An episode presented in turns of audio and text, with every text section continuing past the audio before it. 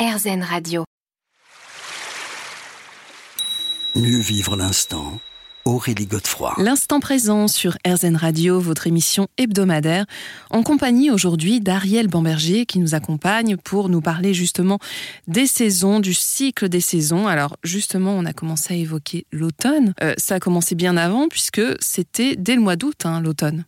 L'automne énergétique a démarré en août euh, pour commencer effectivement sa phase ascendante pendant le mois d'août et une expression maximale de la saison au mois de septembre. Et puis elle va décliner lentement vers euh, l'hiver qui démarrera en novembre.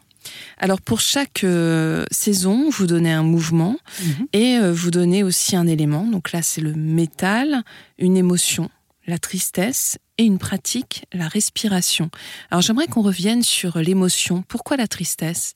Qu'est-ce qui se passe en automne? En automne, les jours déclinent. Il y a une perspective, qui est une perspective de froid, qui est une perspective d'obscurité. Effectivement, la tristesse qui va de pair, c'est la tristesse de quitter les jours, les beaux jours. Et euh, on voit, euh, le, le- le maître mot, c'est se détacher en automne. C'est un petit jeu de mots que j'ai fait avec les feuilles. Les feuilles tombent, les feuilles vont mourir. Il faut donc accepter que des choses vont mourir pour que d'autres renaissent. Et on le sait dans notre, dans notre culture, on a du mal à accepter que les choses meurent, que les choses disparaissent. Donc on a effectivement cette émotion qui est liée à la tristesse.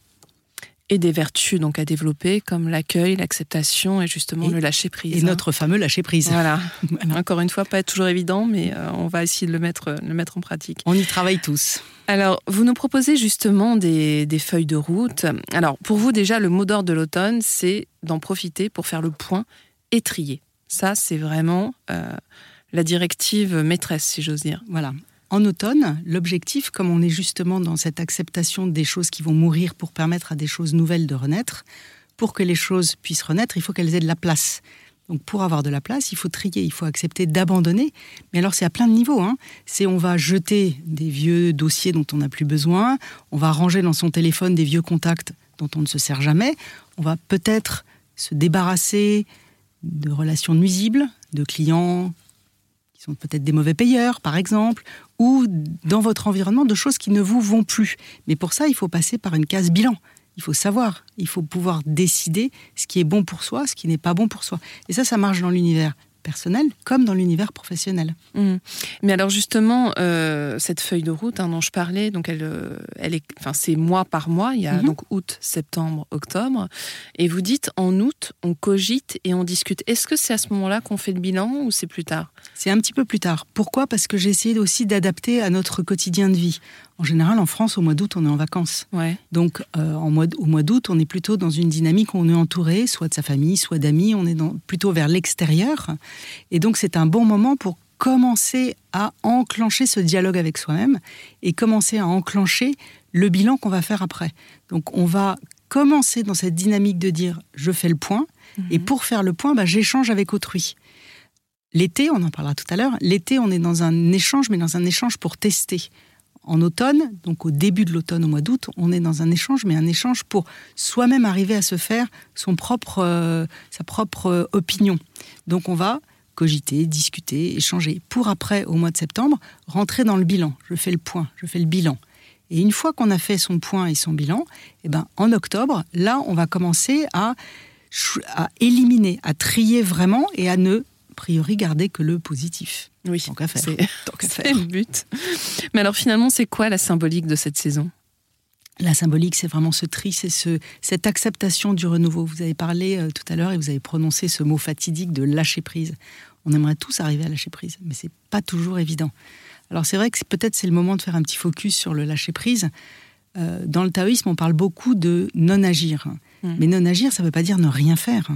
Je reviens à mon image du courant, ça veut dire nager avec le courant, ça veut dire accompagner ce qui se présente, mais vous avez vu, le mot important, c'est ce qui se présente.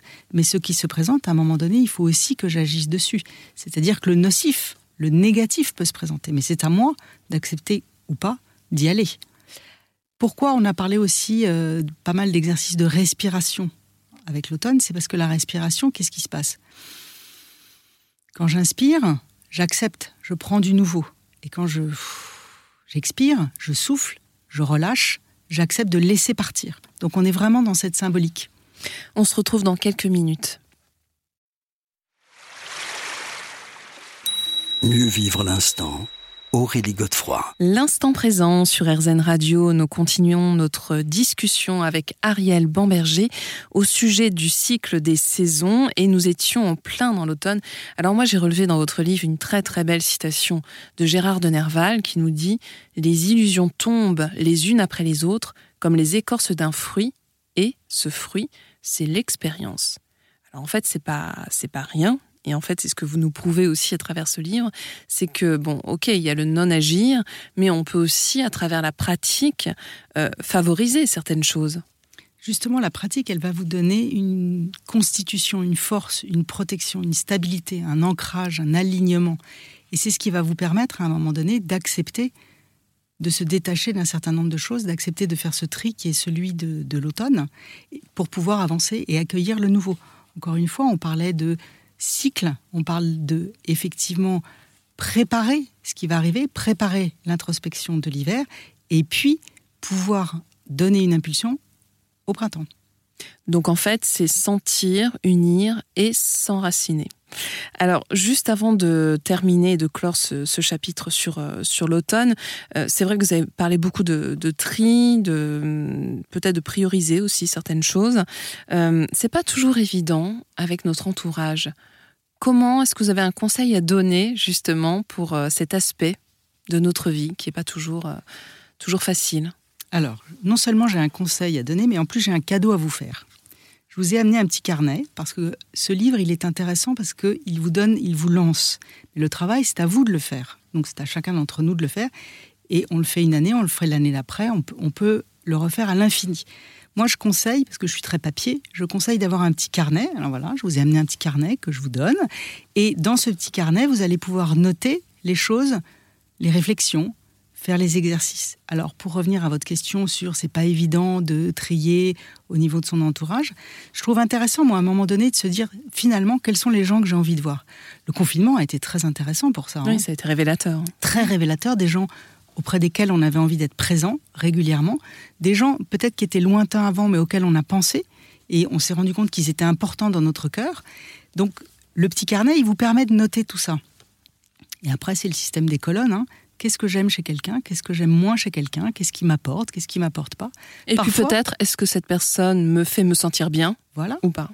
C'est-à-dire que parfois vous avez des gens autour de vous qui sont des gens qui vont prendre beaucoup. On le sait ça.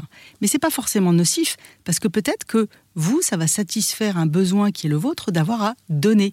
Donc, à partir du moment, et ça c'est un, principe dont on parlera tout à l'heure, où on sait pourquoi on fait les choses, hmm. il n'y a pas de problème. Et où tout le monde s'y retrouve quelque part. Hein principal, c'est de s'y retrouver. Alors, attaquons la saison suivante, l'hiver, l'hiver qui n'est pas forcément une saison facile non plus. Alors, l'élément, vous l'associez, donc vous dites que c'est l'eau. Hein. Mhm. L'émotion, alors pareil, la peur. Et la pratique, la méditation. Alors, euh, pourquoi la peur? Est-ce que c'est les ténèbres? Est-ce que c'est les jours qui raccourcissent? C'est les jours qui ont raccourci, c'est l'obscurité. Avec l'obscurité, on peut avoir la peur. Euh, c'est associé à l'élément eau. L'élément eau, il prend plusieurs formes. Il peut être une eau avec une cascade, avec un torrent très fort. Quand vous êtes pris dans un torrent très fort ou dans une cascade, quelle est l'émotion qui apparaît? C'est plutôt la peur. Parce qu'on a peur que ça aille trop vite, on a peur d'être noyé. En revanche, l'eau, elle véhicule aussi l'autre côté de la peur, qui est quoi? Qui est la sagesse quand je sais où je vais et que je peux y aller, et on va revenir à cette image du courant qui m'entraîne là où elle doit m'entraîner, où il doit m'entraîner, je me sens en phase avec moi-même et je n'ai pas peur. Hmm. Oui, puis il y a aussi peut-être un côté purification dans l'eau quand même. Hein, il y a un gros côté de nettoyage. Hein. Oui, c'est ça. Alors, euh, la symbolique de la saison, pour le coup, qu'est-ce que c'est? C'est euh, justement euh, définir ses priorités, son mode de vie, son entourage, encore une fois? C'est vraiment rentrer dans. Et là, j'avais fait un, jeu de mots qui me faisait rire, qui était se découvrir en hiver, dans les deux sens du terme. Bon, il ne s'agit pas de se découvrir physiquement, parce qu'au contraire, on a plutôt tendance à avoir besoin de mettre des couches. Mais là, on va retirer les couches internes, intérieures. C'est aller réfléchir à qui on est, ce qu'on veut faire, comment on fonctionne, et quelles sont les priorités qu'on a envie de donner à sa vie. Hmm. On a un peu plus de temps normalement l'hiver, hein, parce que l'hiver on est moins en mode. Euh, on est moins sollicité après. On est moins sollicité normalement, même si c'est quand même des périodes où on travaille beaucoup, mais en général on est moins sollicité socialement, et donc on a peut-être un peu plus de temps pour réfléchir à soi. On se retrouve dans quelques instants pour justement voir concrètement ce qu'on peut faire durant cette, cette période hivernale. Mieux vivre l'instant. Aurélie Godefroy. L'instant présent sur RZN Radio, on se retrouve avec Ariel Bamberger sur l'art de vivre avec l'énergie des saisons. Nous étions en train de parler de l'hiver et effectivement, ce qu'on se disait, c'est que le mot d'ordre de l'hiver, c'était de profiter de cette saison pour mieux se connaître, redéfinir ses priorités, son mode de vie, son entourage. Donc, un véritable travail euh, d'introspection favorisé justement par des euh, journée peut-être un peu plus courte en termes euh, de, luminosité. Alors vous avez toujours ces feuilles de route qui sont passionnantes parce que je trouve qu'au moins elles nous donnent euh, des axes concrets sur lesquels on peut travailler. Et alors ça commence en novembre où, dites-vous, on se prépare au repli sur soi. Donc euh, ce qui est intéressant quand même dans cette démarche, c'est que c'est pas improvisé. Hein. Tout est vraiment bien codifié, on prend son temps. Tout est calculé. Pour pouvoir bien faire quelque chose, il faut se préparer. Regardez, quand vous partez en voyage, vous vous préparez en amont. Quand vous avez une réunion, ou pas, ça dépend des gens. Quand vous avez une réunion importante au boulot, en général, vous la préparez. C'est rare d'arriver sans avoir travaillé pour une réunion.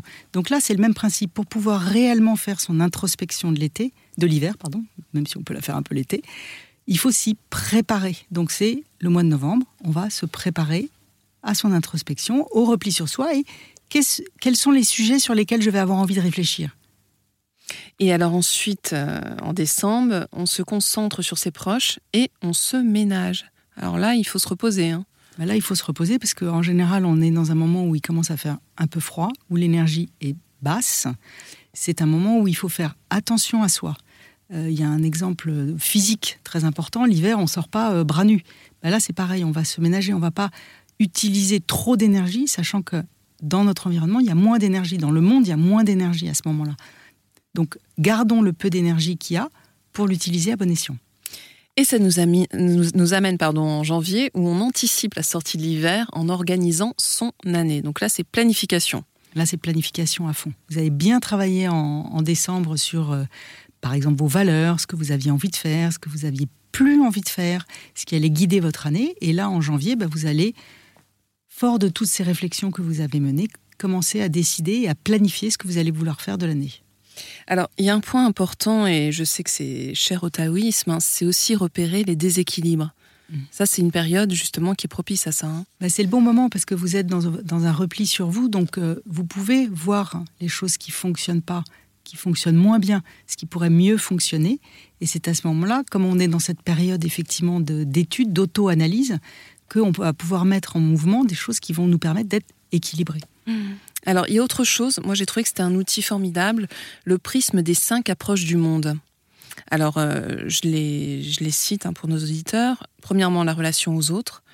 Ensuite, la production, la possession, les aspirations et enfin, les connaissances. Ça, c'est formidable pour établir justement ces valeurs et aussi ce à quoi on aspire.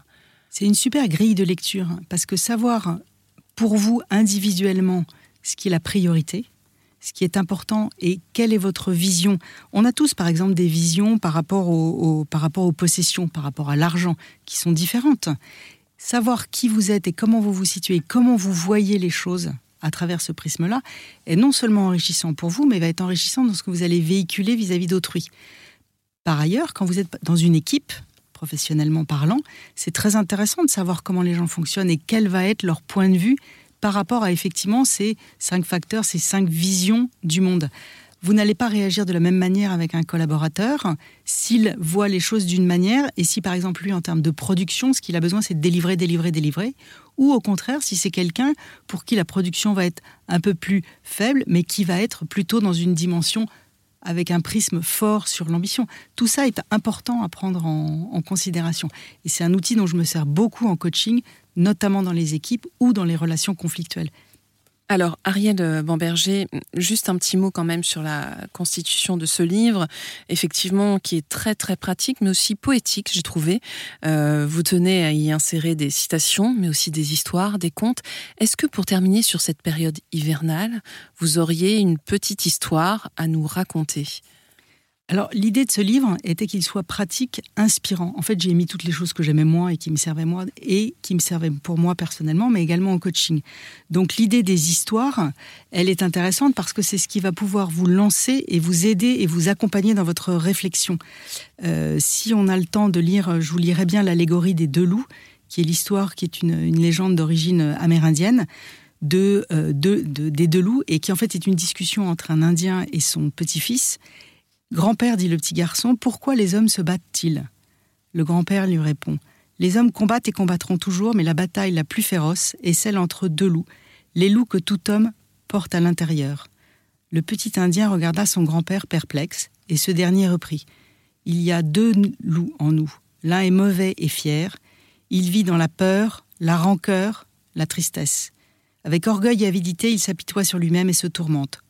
L'autre est en revanche bon et vit dans la joie, l'espoir, la paix et la bienveillance, car il est capable d'humilité, de générosité et de compassion. L'enfant avait, avait l'expression concentrée de ceux qui cherchent à comprendre et demanda Dis-moi, grand-père, quel est le loup qui gagne? Le vieil Indien prit une profonde inspiration, ferma les yeux et répondit Celui à qui tu donnes le plus à manger. On se quitte sur ces paroles inspirantes, on se retrouve dans quelques instants.